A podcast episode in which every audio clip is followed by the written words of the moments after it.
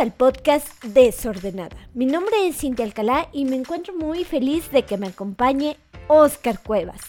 Él es comunicólogo y gestor cultural.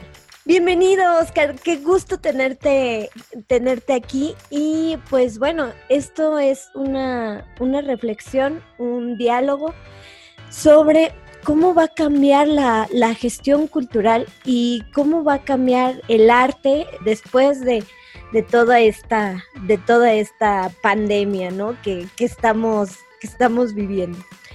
Me gustaría saber, ¿tú te has visto algún concierto en línea?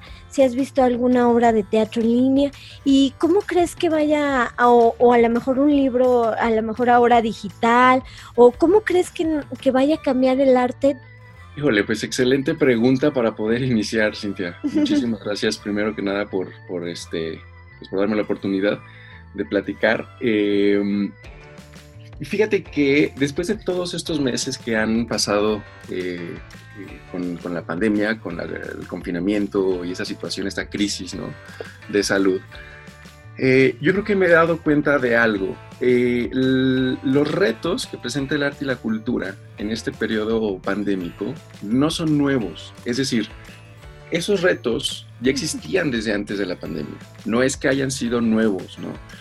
Simplemente que nosotros no nos dábamos cuenta de, esos, de, esos, eh, de esas crisis. imaginemos que es, que es un teatro, ¿no? Y en el escenario, antes estaban todas estas crisis, todos estos retos, y al hablar de crisis y retos en, arte y cultura me refiero quizás a eh, no conocer a nuestros públicos, no, saber eh, cómo vender nuestros productos o servicios eh, artísticos o, culturales, el encasillarnos únicamente a, una forma de, de, expresarlos, este, ya sea un teatro, un museo, una zona arqueológica, etcétera, y no veíamos más allá no, no, no aceptábamos una virtualidad al 100%. ¿no? ¿Qué sucede con la pandemia? Llega la pandemia como con un reflector y órale, lo, alumbra todos esos, esos problemas, todas esas, todos esos retos sobre el escenario y entonces volteamos a darnos cuenta de esa, esa vulnerabilidad y esa realidad, ¿no? Yo creo que eh, a partir de ahora, de esta, de esta situación que se está dando, eh, el, arte y la cultura va a, girar en un aspecto de ser más humano, ¿no? Tenemos que ser más, eh, más humanos, tenemos que conocer y aceptar nuevas, nuevas realidades, ¿no? Y con ello, pues aceptar también los cambios que, va a traer consigo en el, en el ámbito artístico y cultural.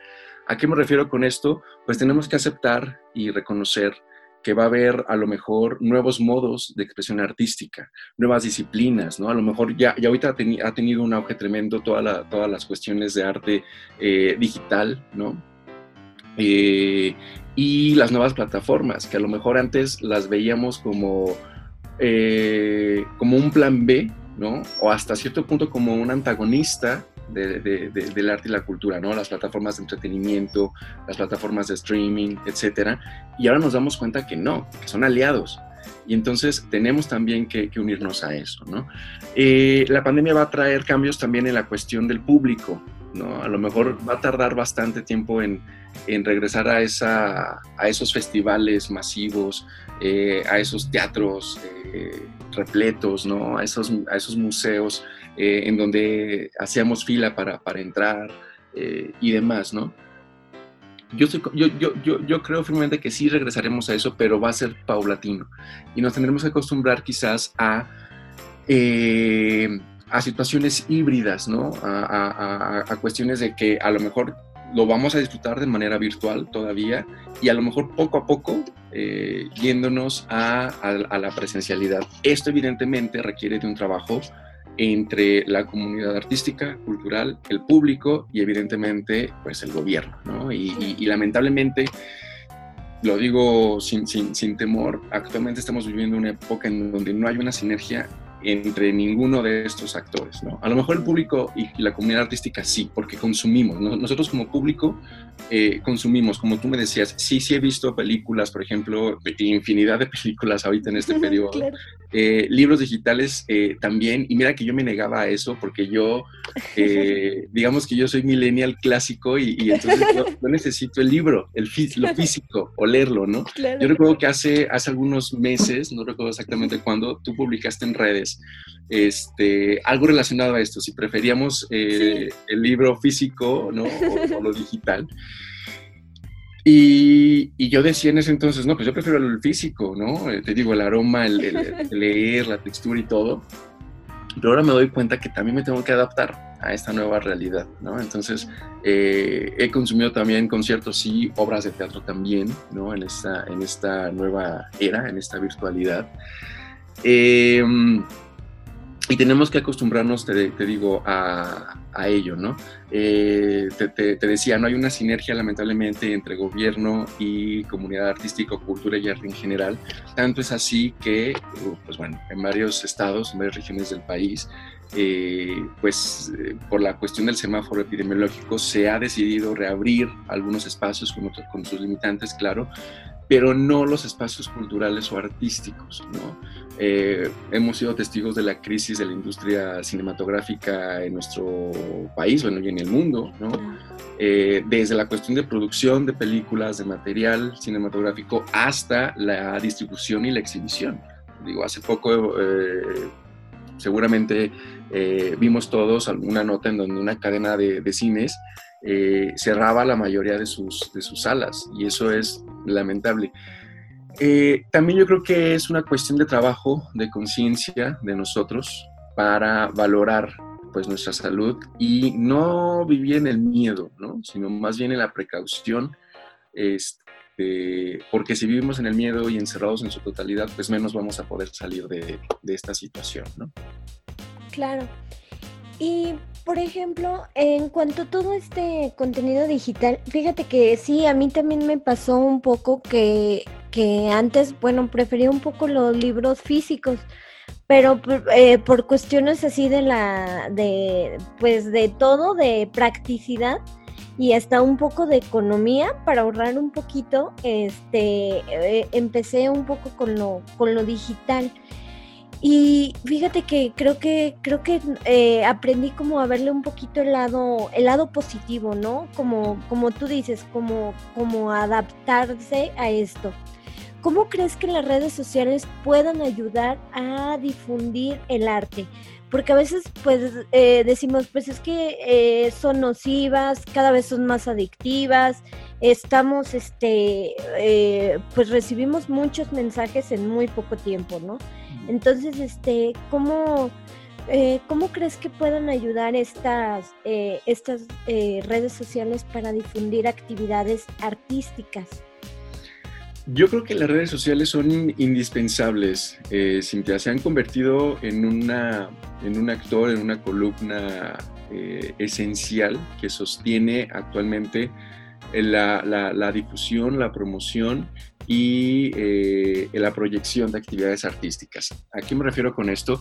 Recientemente eh, la, Coordinación de Difusión Cultural de la UNAM hizo una, eh, una encuesta y recientemente a nivel nacional y evidentemente y recientemente, perdón, sacaron los resultados, dieron a conocer los resultados. Y entre toda la numeralia que, que arrojó esta encuesta, esta investigación, eh, mencionaban que las redes sociales se convirtieron en, el principal medio, en la principal plataforma para dar a conocer eh, eh, la, dinámica artística cultural en varias zonas del, país. yo creo que las redes sociales se han convertido ahorita en este periodo pandémico, te, te repito, en algo, en algo esencial. pero sí hay que tener muchísimo cuidado por porque luego podemos caer también en la infodemia, ¿no? Que es ese, uno, por un, por un lado, el exceso de información, el exceso de, de, datos de, de, lo que está sucediendo con, con, la pandemia, con la cuarentena, con el confinamiento, que si la vacuna, que si el virus y no sé qué, eh, psicológicamente, mentalmente eso también perjudica, ¿no? Eso por un lado. Y por otro, eh, digamos que el otro lado de la moneda es esa, esa ventaja de, las redes sociales. Las redes sociales son, eh, son inmediatez, es rapidez, es la forma más fácil y más directa de estar comunicados actualmente, ¿no? Eh, ¿Cuántas veces no hemos visto videos por ahí en justamente en redes sociales donde dicen, eh, imagínate que la pandemia hubiera sido en el 2003, ¿no? Sin el auge de las redes sociales, creo que nos volveríamos locos con nuestro teléfono Nokia, con la viborita y, y ya. Entonces, eso, eso hubiera sido tremendo, ¿no? Fíjate que yo tuve una experiencia peculiar con las redes sociales desde que empezó la, eh, la pandemia, eh, por ahí de los meses de marzo, abril del año pasado, en donde, pues sí, al principio como que el, único refugio eran justamente las redes sociales, ¿no? Y en mi caso que consumo más, por ejemplo, Twitter o Instagram, no tanto Facebook, eh, pero yo veía y, de repente este, las noticias, que si el virus, que si al tocar, que si los ojos, que si las bolsas del mercado. Este, claro. Entonces llega un punto en el que, ¿sabes qué? Ya no quiero saber nada. Y, yo me saturé, ¿no? Yo dije, no, no quiero saber nada. Eh, estuve a punto de cerrar todas mis cuentas porque dije que prefiero ahorita como un respiro. Varios amigos lo hicieron, varios conocidos lo hicieron. Pero por azares del destino, en medio de ese boom digital de redes sociales, eh, pues caía en las garras ¿no? de la tan temida red social de TikTok. Entonces, eh, yo, yo de repente escuchaba y, leía ¿no? de, conocidos amigos en donde eh, decían que, que, era una red social para, literal, para squinkles, ¿no? Que era una red social para perder el tiempo, y cómo era posible que, que nada más sea puro baile y, y gente mozándose bailando y demás. Y fue tanto, tanto, tanto esos comentarios que dije, bueno, vamos a ver, ¿no? Eh, no, no puedo decir que algo no me gusta si no compruebo, si no lo disfruto, si no lo veo, si no lo pruebo. Entré a TikTok. Eh, y para empezar, yo hice una cuenta personal eh, con, con, videos de viajes que, he hecho y, los empecé a, difundir. ¿Por TikTok? los por TikTok, todo por TikTok, exacto. Y entonces, a, raíz de esos videos, empecé yo a conocer eh, cuentas súper interesantes que no tenían nada que ver con los trends de, de, baile y, que, y del reggaetón y de todo lo que está de moda pues actualmente, ¿no? Eh, sino que eran muy, digamos, como muy didácticos cultural y artísticamente hablando. ¿A qué me refiero con eso? Cuentas, por ejemplo, de museos, ¿no? El Museo del Prado, por ejemplo, este, en, en España, eh, eh, bueno, no, no, recuerdo que otros, que otros museos también eh, europeos empezaron justamente a, ver, a voltear hacia esas plataformas y decir, oye, estamos en medio de una crisis, no tenemos gente que viene a nosotros, ¿qué podemos hacer? Claro. Pues si toda la gente está enfocada a las redes sociales y específicamente a TikTok, pues si no puedes con el enemigo, únete. Exacto. Entonces veía como, por ejemplo, eh, el Met de Nueva York también tenía, empezó a, empezaba a abrir su cuenta, este, fotógrafos, ¿no? Sigo, yo sigo un fotógrafo, por ejemplo, de Nueva York, que toma todo su material fotográfico en el metro de Nueva York y con personas comunes y corrientes como nosotros, pues, pero eh, con, una estructura muy artística, pues. Y eso, eso la verdad es que está muy interesante, ¿no? Eh, empecé también a, seguir a, un eh, cantante e investigador operístico, originario de Guatemala, y entonces él explica a través de videos de TikTok cuestiones muy básicas de ópera, ¿no? Que a lo mejor uno dice, si ahorita les dices a los chavos de prepa o de universidad, oye, que la ópera y no sé qué, van a decir, ay, no, qué aburrido, ¿no? Este, y creo que a todos nos sucedió en algún momento algo así también. Porque no lo entendemos, ¿no? No tenemos como un previo. Exacto, pero no lo entendemos porque no nos damos la oportunidad de hacerlo, ¿no? Es como, por ejemplo, la gente que dice, híjole, es que a mí no me gustan las películas de terror. ¿Por qué no te gustan las películas de terror? Porque ya las has visto, ya las has experimentado y te dan miedo. Eso es válido, ¿no? Pero no puedes decir que no te gusta algo si no lo has, si no lo has visto, ¿no? Entonces, este chico, este maestro eh, eh, eh, cantante de ópera, da a conocer como ciertos aspectos muy importantes de la ópera, ¿no? Algunas áreas famosas, este, cómo se llaman cada una de las partes de, las, de, una ópera, teatros, etcétera. Eh, y yo, por ejemplo, me dedico a la cuestión de la gestión cultural universitaria. Y entonces también eh, pude ver cuentas de universidades que se acercaban ya a esta red social, ¿no? Y entonces a través de videos, eh, universidades privadas eh, principalmente, eh, pues daban a conocer como todos sus servicios y, y, demás cosas a través de las redes sociales. Y me gustó, me gustó TikTok, tanto fue así que llevo un archivo en mi computadora con videos con, con de, de, de, esa red social y bueno, de otras redes también, pues, relacionados con arte y cultura y que eh, mi intención es, eh, pues en algún momento tenerlos como archivo, puedes conservarlos para recordar qué fue todo lo que estamos viviendo ahorita, ¿no? ¿Qué es lo que estamos viviendo? Y con base en eso, pues aprender justamente, ¿no? Entonces, yo creo que las redes sociales eh, son esenciales actualmente para la cuestión artístico-cultural en la cuestión de la promoción, de la difusión, perdón, y también en cuestión de la proyección, ¿no? Digo, ¿cuántas veces no hemos visto charlas, obras de teatro, este, conciertos ¿no? En, las redes sociales, los en vivos de, Facebook, este, las entrevistas a través de, de, Instagram, por ejemplo, ¿no? Eh, con las historias y demás, los en vivos también,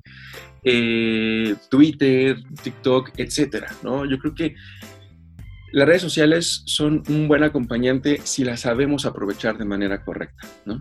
Claro. Mencionabas, por ejemplo, el contenido educativo. Mm, ¿Qué debemos de hacer para atraer a esta generación? Llevan más de nueve meses en clases en línea, en donde no, no conocen a sus compañeros, donde a lo mejor, eh, pues a lo mejor lo que ahorita no, lo que menos les importa es quizá ver una, una obra de teatro o ver este un concierto o algo ¿Qué, podemos hacer como para atraer a esta, a esta generación con, estas, eh, con este contexto que les, que les tocó vivir? Yo creo que eh, son varias cosas las que podemos hacer, ¿no? Eh, quienes no estamos justamente pasando como por esa etapa escolar, ¿no? Virtual. nos toca, creo que, ser buenos acompañantes en, este proceso, digamos, como educativo formativo. Creo que todos debemos entender que la, formación no solamente se basa en una educación académica, ¿no? Es decir, no solamente es cursar la primaria, secundaria, la prepa, la universidad y luego el posgrado, sino que la formación implica también otros eh, sectores, además de lo académico el deporte, la cultura, este, el apoyo social, el liderazgo, ¿no? Eh, muchos otros factores. Yo sé que ahorita quizás es cansado, ya casi un año, eh, estar frente a una computadora, frente a, un, televisor, eh, tomando las, las, las, clases, ¿no?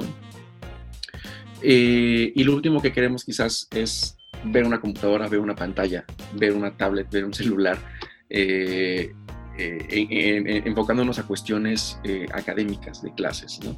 Sin embargo, pues hay que adaptarse también a eso, insisto. Entonces hay que acompañar a, toda esta población infantil y, adolescente y juvenil que están pasando una situación bastante delicada. Y dos, perdón, saber aprovechar esos, esos tiempos eh, que tenemos a lo mejor en, en, en familia o si vivimos solos eh, en, nuestro tiempo libre, ¿no? Saber aprovecharlo y eh, hacer cosas de calidad. ¿Y qué podemos hacer? Pues evidentemente cosas de calidad ahorita, eh, no podemos ir a, un teatro, no podemos ir a un museo, ¿no? No podemos ir a un cine. Bueno, sí podemos, pues, ¿no? Con todas las medidas de, prevención, pero insisto, existe todavía como un cierto miedo, yo creo, de la gente a, salir. Entonces lo que podemos hacer es acercarnos sin, sin, sin temor a todas estas plataformas. Mira, más, que, más allá de las redes sociales, hay demasiadas plataformas digitales que dan servicio justamente eh, de muchas cuestiones artísticas, ¿no? Eh, hay plataformas vía streaming en donde puedes ver eh, no solamente películas, es decir, no solamente está Netflix, no solamente está Prime, ¿no? Está, por ejemplo, ay, se me fue el nombre de esta plataforma mexicana de cine latino. Este, se me fue el nombre. latino o algo así? Film latino, exacto, tienes razón. Film latino este, que en verdad tienen títulos maravillosos, ¿no? está, por ejemplo, eh, Teatrix, que, bueno, originalmente es una plataforma argentina en donde se podía ver eh, muchísimo tipo de teatro, teatro comercial, musical, este, etcétera, ¿no? De, monólogos, infinidad de, teatro, y que ahora está también su versión mexicana, ¿no? Que bueno, la versión mexicana está empezando y entonces eh, mezcla también producciones argentinas de varios países de Latinoamérica, incluyendo evidentemente México. Hay plataformas también muy interesantes. Eh, y, ahorita se me viene a la mente una plataforma que, me ayudó bastante eh, al inicio de la pandemia y que todavía sigue en pie esta plataforma y que está relacionado justamente con una universidad, que, es la plataforma de Cultura UDG de la Universidad de Guadalajara. Ok. Esta plataforma, eh, si entras así, bueno, si, si, entras tú, si entran a, la, página Cultura UDG este, pueden ver una serie de actividades eh, reunidas eh, en una misma página, ¿no? Entonces lo puedes disfrutar y hay diferentes disciplinas. Hay teatro, hay circo, hay música, hay artes escénicas, este, hay danza, hay artes plásticas, hay cine, este, etcétera. Y todo ese material, evidentemente, es de calidad eh, y tienen los derechos para poder transmitirlo y poder disfrutarlo. Entonces, hay muchísimas opciones. Yo creo que más bien ahí el punto es que uno a veces ya llega a un, llega un punto en el que está cansado de esta virtualidad y lo último que quiere es, insisto, pues estar frente a una computadora. Pero se puede disfrutar. El chiste es perderle miedo y buscar las mejores propuestas, las mejores opciones para, eh, insisto, pues disfrutar en familia o disfrutar tú solo tu tiempo de calidad. Claro. ¿Y cómo crees que vaya a ser, eh, por ejemplo, si hay algún chico, una niña, un niño que nos esté escuchando y que quiera estudiar gestión cultural o quiera dedicarse a difundir el arte, a lo mejor dice, bueno, eh, yo mejor me quiero dedicar a, difundir eh, arte. ¿Cómo crees que va a ser el perfil del nuevo gestor cultural o del gestor cultural de, eh, pues de este siglo? Yo creo que después de esta pandemia van a tener muchísimas más herramientas teóricas y prácticas para poder eh, desarrollarse. ¿no? Em, por fortuna, el área del arte y el área de la cultura es tan amplia ¿no? que profesionalmente se pueden desarrollar en diversas áreas. ¿no? no solamente enfocándose quizás al área artística como, como un artista, vaya la redundancia, eh, o a la cultura como un gestor. Hay áreas disciplinarias que eh, envuelven justamente el arte y la cultura como la comunicación, ¿no? Como la mercadotecnia, como eh, la administración de empresas, este, como la psicología, la sociología, etc. Eh, dicho esto, y partiendo justamente de esta pandemia, yo creo que los jóvenes de ahora que hoy están estudiando quizás la preparatoria, ¿no? Y que están como como por eh, decidir ya hacia, la, hacia qué carrera estudiar, van a tener, creo que muchísimas habilidades tecnológicas, técnicas, digitalmente hablando, pues, eh, que a lo mejor otras generaciones que estuvimos antes no tuvimos, ¿no? Y deben aprovechar justamente esas, esas eh, herramientas, insisto, técnicas tecnológicas para sacarles el mayor provecho, ¿no? Yo creo que que esta, esta pandemia nos ha traído como grandes, grandes aprendizajes y hay que sacarles el mayor provecho, insisto, a todos estos aprendizajes para, eh, una, para no repetir algo, algo, algo similar como lo que estamos viviendo y dos, para aprender justamente de todos estas situaciones, ¿no?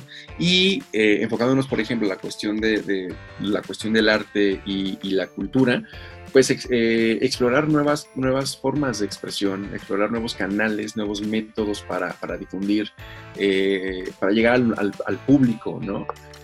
Si alguien que se quiere dedicar a la cuestión de la cultura, difundirla, pues ya no, ya no, ya no nos va a funcionar, por ejemplo, los cartelitos que veíamos en, en, no sé, en los muros de las bibliotecas, de los museos, este, que bueno, desde antes de la pandemia ya no han servido, pues, ¿no? Ya la cuestión impresa ya, este, y menos si vemos un mural con mil carteles, pues pasamos de largo, y eso es normal, ¿no? Sino que hay que, hay, hay que explorar esas nuevas plataformas, insisto, las digitales. Y ahorita que estamos en medio de ese digamos, en el ojo del huracán de esa, de esta, de esa situación digital, pues hay que sacarle el mayor provecho. ¿Y qué debemos de hacer? Precisamente mencionas a los públicos, ¿no? Mm, ¿Qué, piensas que, cómo piensas que se van a enfrentar los artistas a, qué, a qué públicos o cómo le pueden hacer para crear, eh, eh, para crear públicos y que, por ejemplo, eh, las personas sigan, sigan asistiendo, sigan acudiendo? Creo que la, la formación de, de, públicos, como, como bien comentas, es importante. ¿Cómo, ¿Cómo le podrán hacer artistas creativos? Para que la gente pueda seguir atrayendo o incluso a lo mejor eh, yo tengo a lo mejor quizá la teoría de que quizá las personas van a regresar con más fuerza, ¿no? Porque realmente extrañan, puede ser. Entonces, no sé tú qué, qué piensas que, que, vaya a pasar con el público. Pues ojalá tu teoría sea cierta. Este, yo, yo no sé, no, yo no me atrevería a decir si, si, si, si el público va a regresar. Eh, eh, con esas ansias. Eh, hay un estudio, no recuerdo exactamente ahorita cuál es, y no quiero como ahondar en eso porque si no, no voy a saber de qué voy a estar hablando, pero por ahí leí en algún momento sobre un boom turístico que va a haber posterior a, eh, a la pandemia, ¿no? Sí.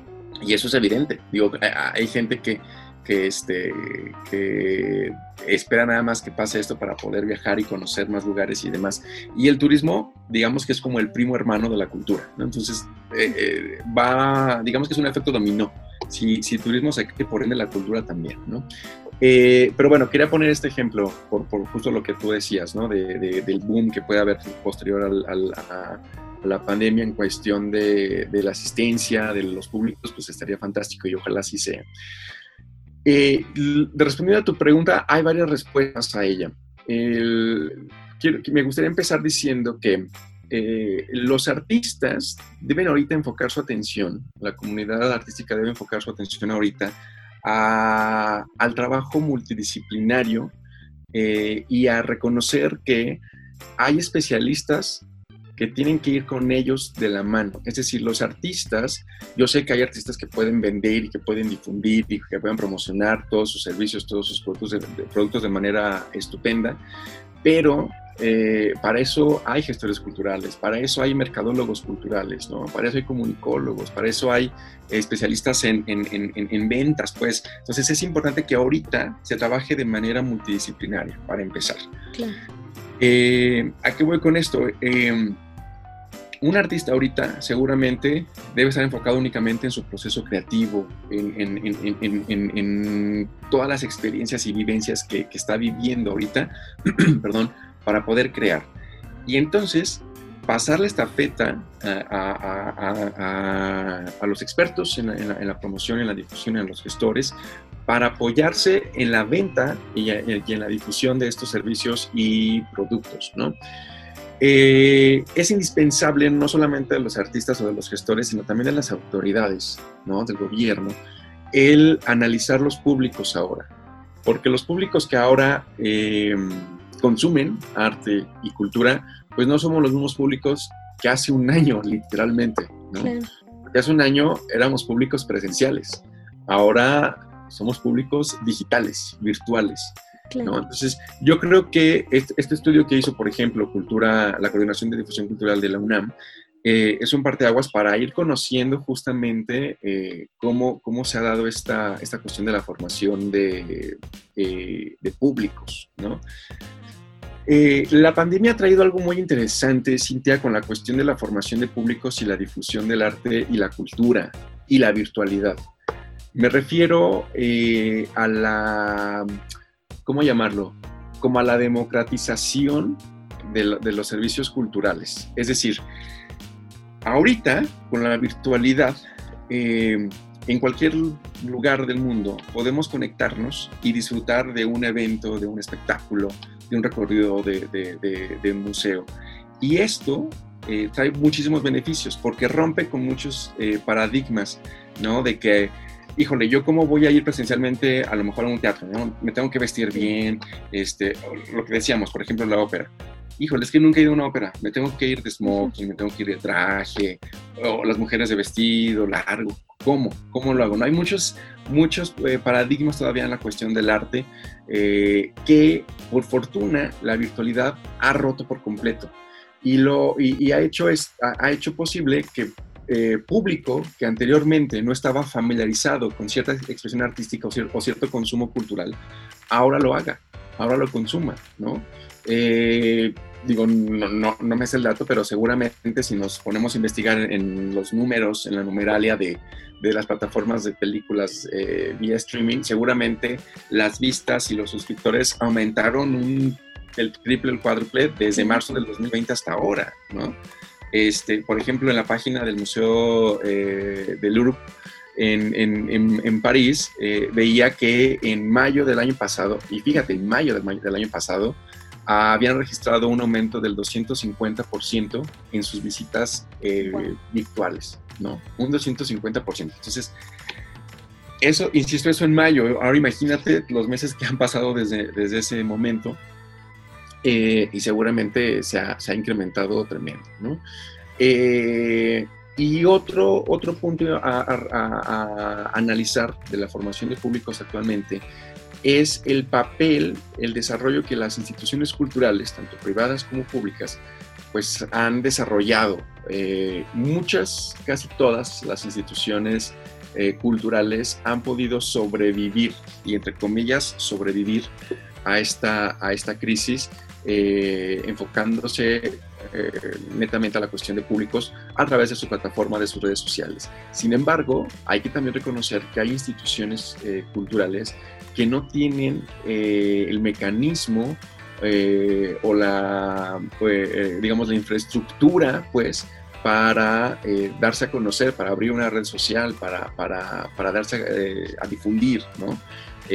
por ejemplo, tan solo en la ciudad de, de León, pues ¿cuántos museos hay? Son, son realmente pocos.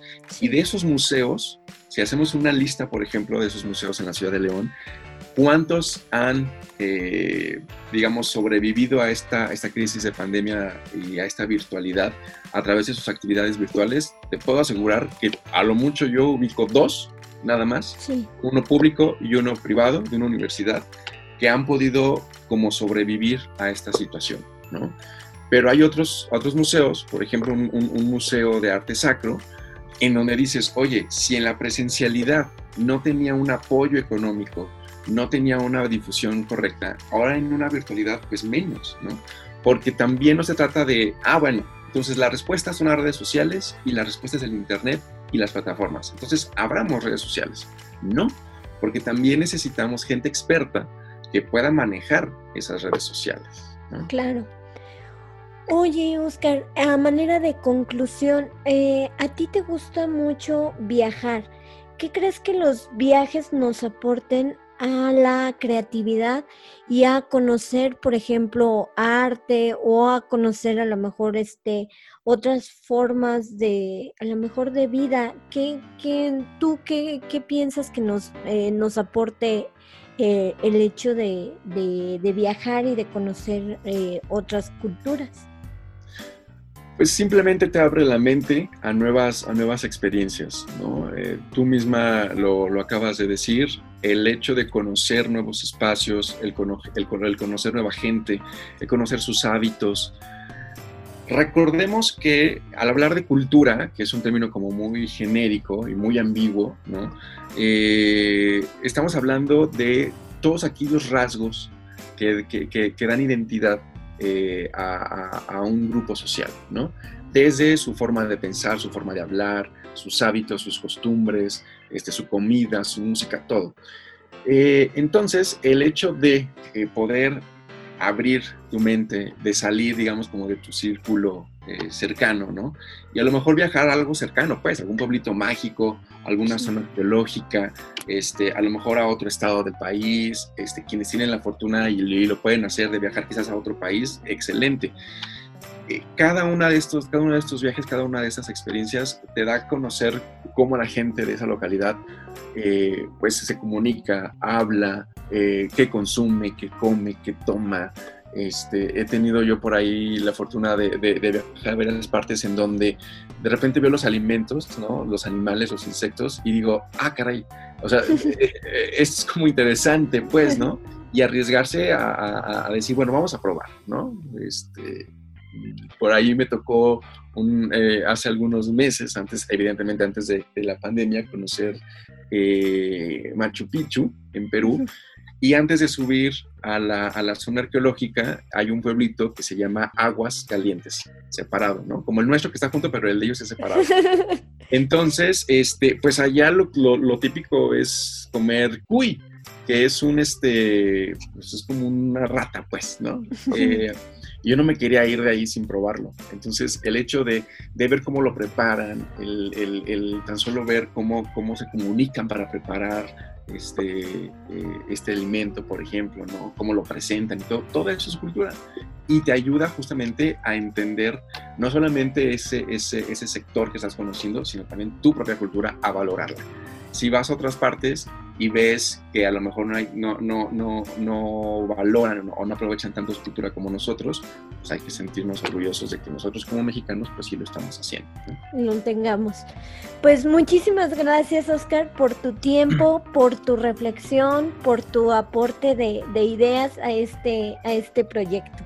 No olvides seguirme en redes sociales, me encuentras en Twitter, Instagram como Desordenada MX. Nos escuchamos en el siguiente episodio de Desordenada.